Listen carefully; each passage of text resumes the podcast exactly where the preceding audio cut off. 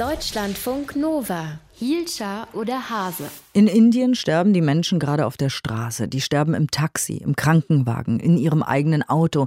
Die Krankenhäuser, die können die Patienten nicht aufnehmen, vor allem, weil nicht genug Sauerstoff zum Beatmen da ist. Und sogar die Friedhöfe und die Krematorien sind gerade überlastet. Die Infektionszahlen dort explodieren. Und Mitverantwortung für diese Lage trägt auch die Regierung heißt es in sozialen Netzwerken. Die Kritik an ihrer Politik äh, versucht sie per Online-Zensur wiederum zu unterbinden. Also die Regierung, die löscht nämlich Tweets von Kritikern und Kritikerinnen und auch von Helfern, die sich über Twitter organisieren. Netzautor Andi Noll, was will die Regierung damit erreichen? Ja, sie will äh, sicherlich von ihren eigenen Fehlern und Versäumnissen ablenken, aber dann just in der Hochphase der zweiten Welle ein Netzwerk zu attackieren, also Twitter, das genutzt wird, um überlebensnotwendige Hilfe zu organisieren, das erscheint dann doch ähm, absurd. Um Hilfe dafür die Menschen zu organisieren, oder wie?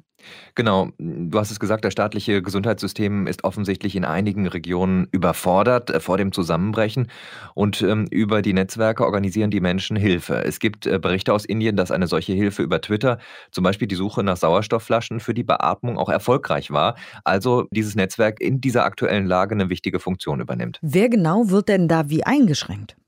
Also in dem aktuellen äh, Streit geht es um mehr als 100 Tweets, die der Regierung zu kritisch sind und äh, die sich mit Corona befassen. Darunter sind auch Tweets äh, von einem Minister, einem Abgeordneten und auch ähm, Tweets von Prominenten aus der Filmindustrie.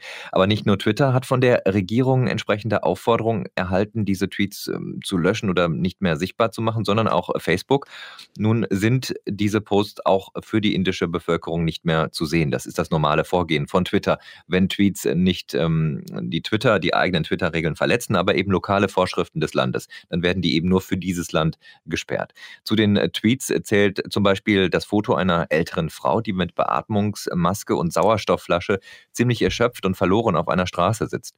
Mit dem äh, Kommentar versehen ist dieses Foto auf Twitter, das ist Realität in Indien unter der Führung von Premierminister Narendra Modi. Hashtag Modi Rücktritt. Also da ist ganz klar, dass sich das natürlich massiv gegen die Regierung richtet. Stammt übrigens von einem Account eines deutschsprachigen deutschsprachigen Indien-Experten mit rund 30.000 Followern.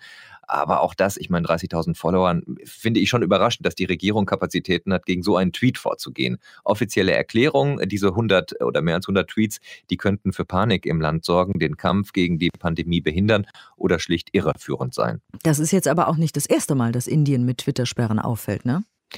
Nee, äh, die Beziehungen zwischen Twitter und der indischen Regierung sind schon länger angespannt, will ich mal so sagen. Im Februar erst gab es eine große Auseinandersetzung, als es im Land zu Protesten von Hunderttausenden Kleinbauern gekommen war.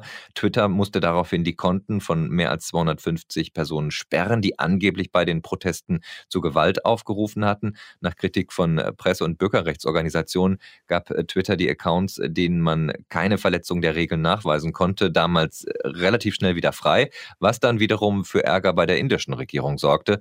In der Folge drohten Indiens Behörden den lokalen Vertretern von Twitter sogar mit Haft. Aber kann man denn sagen, wie frei das Netz in Indien überhaupt ist? Also wenn wir da mal bei Twitter bleiben, dem jüngsten Transparenzbericht von Twitter zufolge stellt die indische Regierung von allen Regierungen der Welt die fünftgrößte Anzahl von Sperranfragen. Von äh, Januar bis Juni 2020, das ist der letzte Transparenzbericht, der aktuell vorliegt, stieg die Zahl um 69 Prozent. Neuere Zahlen haben wir noch nicht. Und auf dem World Press Freedom Index, äh, da rangiert das Land aktuell auf Platz 142 von 180, was ja auch kein besonders guter Platz ist. Dankeschön, Netzautor Andi Noll. Die indische Regierung löscht Tweets von Kritikern und auch Helfern. Deutschlandfunk Nova. Hielscher oder Hase?